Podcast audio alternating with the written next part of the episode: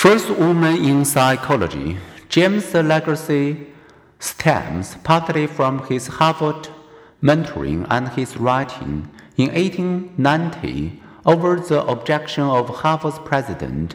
He admitted Mary Whiton Calkins into his graduate seminar. In those years, women lacked even the right to vote.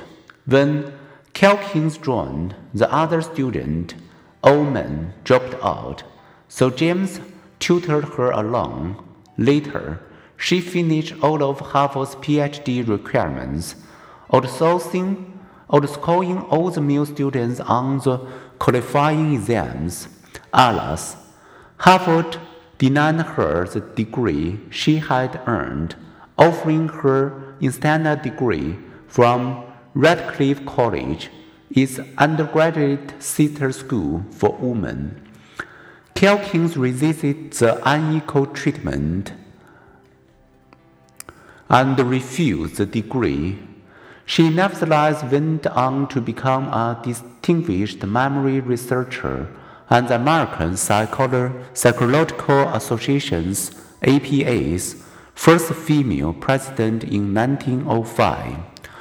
The honor of being the first female psychology PhD later fell to Margaret Floy Washburn, who also wrote an influential book, The Animal Mind, and became the second female APA president in, 20, in 1921. But Washburn's gender barred doors for her, too.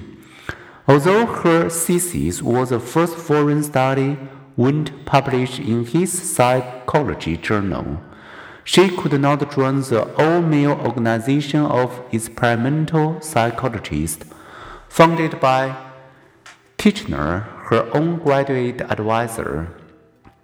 What a different world from the recent past 1996 to 2014, when women were 10 of the 19 elected presidents of the Science Oriented Association for Psychological Science.